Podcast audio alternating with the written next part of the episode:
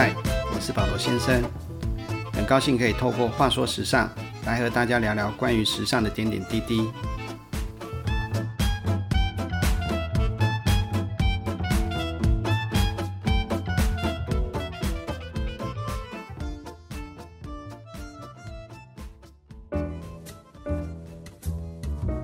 这一集的《话说时尚》，保罗先生要来和大家谈谈很多小朋友关注的话题。服装设计科系，因为保罗先生在台湾及法国巴黎都受过服装设计专业训练，所以可以比较客观的来比较一下两边的服装设计教育有何差别。但由于即使在同一个地方，不同的学校教育方式及师资还是不尽相同，因此保罗先生也只能就亲身经历的来告诉大家，并不代表所有的学校。虽然保罗先生已经离开学生生活多年了，不过现今服装设计的基础训练，相信应该跟当年还是不会有太大的差别。今天保罗先生先来跟大家谈谈台湾的服装设计教育，之后会再跟大家介绍法国巴黎的部分。保罗先生在台湾念的服装设计科系，相信是许多小朋友心目中的理想学校。你猜对了吗？没错。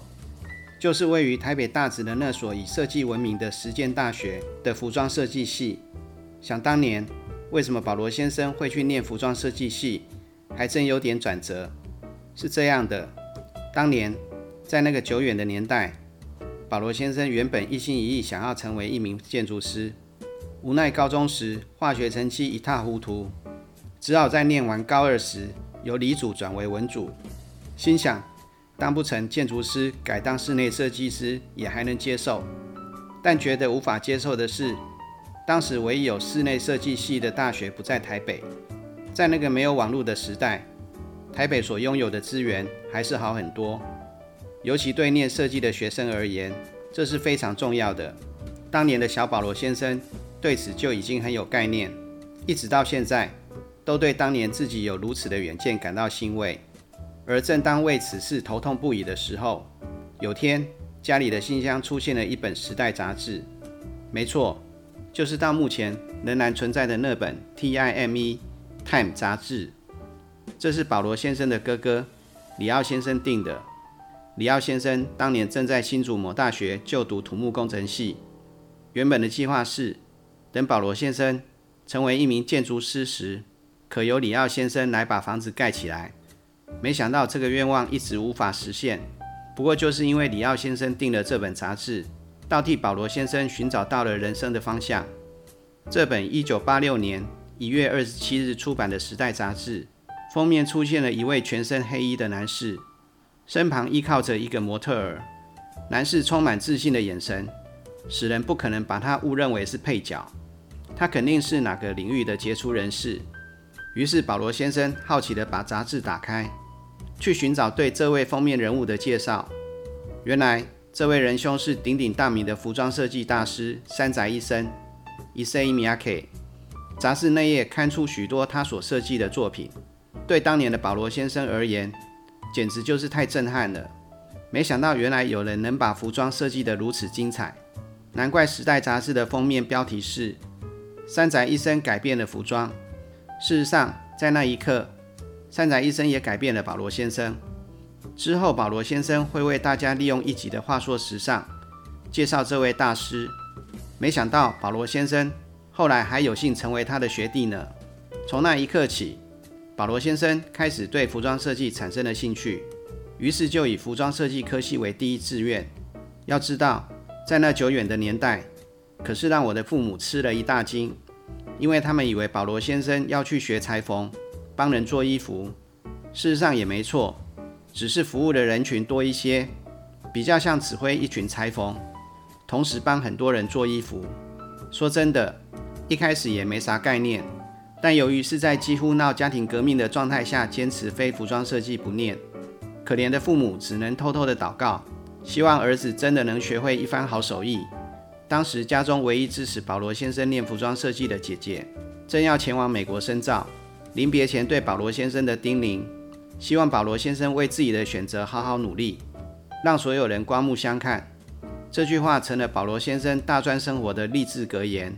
每一堂课，保罗先生都认真的学，不论是缝制课还是插花课或织毛衣，你没听错，就是插花和织毛衣。有任何不明白的，保罗先生一定会弄到清楚为止，以至于每次的期中考、期末考，保罗先生都不需要再花时间准备考试，因为所有的课程内容，保罗先生都已清晰明了。还清楚记得保罗先生的导师在入学的个别谈话时，问保罗先生说的第一句话。他问保罗先生有没有很会花钱。当时没想到老师会问这个问题，直觉地回答，还算蛮会花钱的。多年后再回想，要成为一名设计师，还真的要舍得花钱，因为很多时候你必须要体验过才知道好与坏的差别。好的东西好在哪？为什么值这个钱？就像你没吃过哈根达斯，怎能理解为什么它比其他牌子的冰淇淋贵那么多？保罗先生当年的导师现在已经八十几岁了，离开学校到现在，我们一直有保持联络。前两年，保罗先生还问了他当年为什么会问这个问题，他都已经不记得了。他应该也没想到，过了几十年后，会有学生突然这样问他吧？如果你是学设计的，不管是哪方面的设计，应该都会认同保罗先生以下的观点，那就是念设计非常累，永远有做不完的作业。念服装设计的学生，由于之前大多没接触过针线，但服装就是用布料透过剪裁缝制成衣服，才能穿在人身上的。所以，不管你将来会成为多么伟大的服装设计师，都必须从最基本的缝制学起。这样才能够了解你所要使用的材质有何特性，而且基础扎得越稳，对将来的帮助越大。这是中外皆然不变的道理。有许多世界级的大师都是裁缝出身的，所以想学服装设计的小朋友一定要有心理准备。不管你在天涯海角学服装设计，你必然是从一针一线的缝制课程学起。也许你发现了哪个机构开设的服装设计课程。不需要学习缝制，只要画设计图。对不起，保罗先生要跟你说，那只是服装画的课程，不是服装设计。服装画画得再好，都只是图画。从设计图到落实成实际衣服中间的过程，必须要画这个设计图的人，对所有的剪裁及工艺，甚至布料的特性都非常清楚，才能正确的表现在设计图上。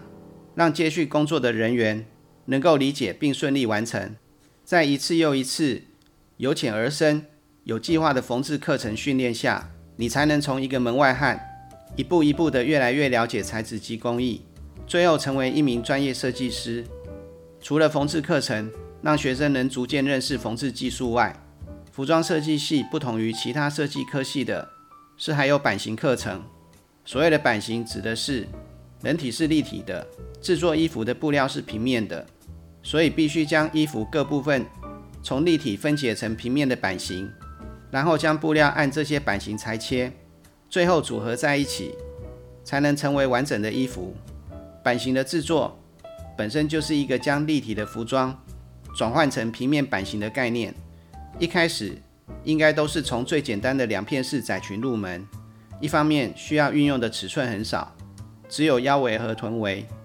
一方面也可结合缝制课程，让学生实际制作，从中了解缝制的过程，如车缝、上拉链等工序。别看只是简单的前后两片布加上腰头，对于从来没有做过衣服的菜鸟而言，可是个大工程，可能花在做错拆掉的时间，比缝的时间更多。偏偏保罗先生挑了块漂亮的格纹布来做这第一个作业，结果车缝时为了对齐格纹。花了九牛二虎之力才做好这个作业，不过辛苦付出是值得的，因为我的用心受到老师的赞许。更重要的是自己从中学习到的更多。除了平面的版型制作外，还有之前我在香奈儿的日子这集话说时尚中跟大家提到的立体裁剪。立体裁剪是直接将布在木质人台上用针别出所要的款式，这对设计师而言是很重要的一门技术。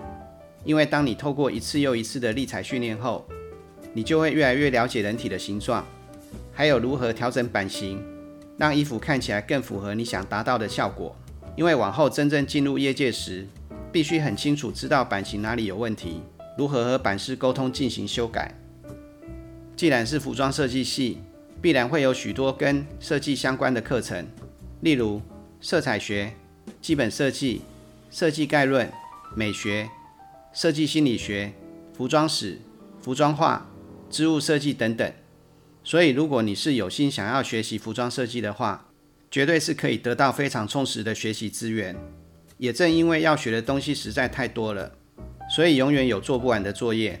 尤其是到了学期末时，所有的作业都必须完成，实在是很大的工作量。通常都是需要连续熬夜好几天才能做完的。所以保罗先生在学期的最后一天交完所有的作业之后，都是睡个一天一夜才能把眠补回来。除了课程之外，对学设计的学生，甚至设计师而言，很重要的一件事就是逛街，因为你必须随时了解市场的脉动，经常逛街，多观察人群，也会有很多灵感跟了解人们的需求。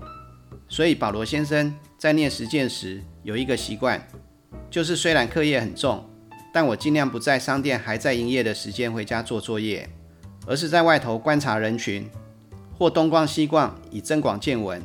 等夜深了才回家赶作业，因为我觉得把全部课余的时间拿来做作业太可惜了，应该利用这宝贵的时间来印证课堂上学的理论。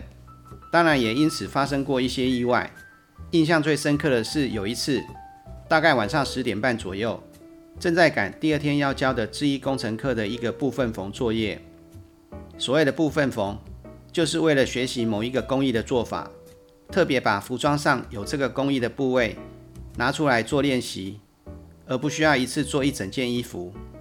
那晚，当我开始使用缝纫机时，发现缝纫机马达用来带动车缝的皮带竟然断了，于是马上骑车冲去缝纫器材行敲铁门，把已经熟睡的老板吵醒。感谢赞美主，如果老板不是住在里面，我的作业无法完成。可能第二天跟老师解释原因，老师一定觉得我没交作业的理由是瞎编的。前面已经说过，念设计一定会让你的学生生活过得非常充实。如果没有心理准备的话，请千万不要轻易尝试。我还记得曾经晚上跟同组的同学在学校教室熬夜赶毕业制作，好不容易在天亮前终于完成了进度，四个人决定躺在工作桌上休息一下。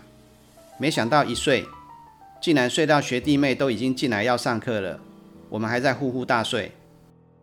实践的专业训练为我的设计生涯打下了很扎实的基础。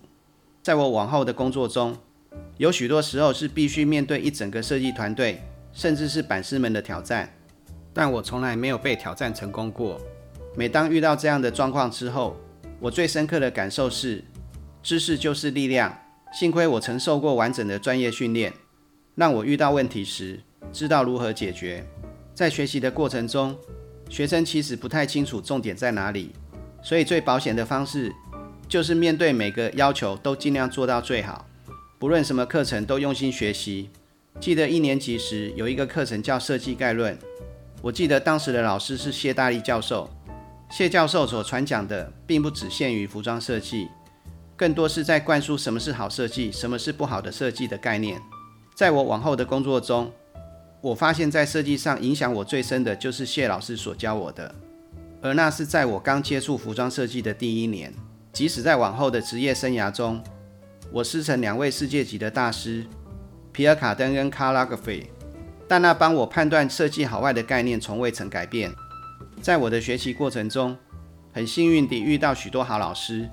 其中一位影响我最多的，就是最前面提到的导师苏昭龙老师。苏老师对所有的学生都像自己小孩一样的用心教导，所以一直到现在，保罗先生当年班上的同学们都还经常跟老师联络。有空的同学也常陪苏老师到处游山玩水。之后的话说时尚，保罗先生会再为大家介绍在巴黎的学习生活。如果要保罗先生比较两地学习差异的话，保罗先生认为，台湾的教育为保罗先生打下了一个很好的基础，让保罗先生了解什么是服装设计。而巴黎的训练，则是让保罗先生在原有的基础上补上自己所不足的。例如，巴黎服装工会学校一个礼拜二十小时的立体裁剪课程训练，让保罗先生对版型更加融会贯通。很多设计原理都是相通的，不一定外国的月亮就比较圆。例如，保罗先生曾经在巴黎上版型课时，将尺立起来弯曲着画虚线，就把工会学校见多识广的法国老师吓了一跳。因为对法国人而言，他们是必须要工具齐全才能把版型画好的。所以，如果你在台湾先学习服装设计，你可以知道是不是真的对服装设计有很大的激情。如果没有知难而退，那么打下好的基础之后，再考虑是不是继续出国深造。否则，在对服装设计完全没有概念的状况下，到国外从头学起，可是需要很大毅力的哦。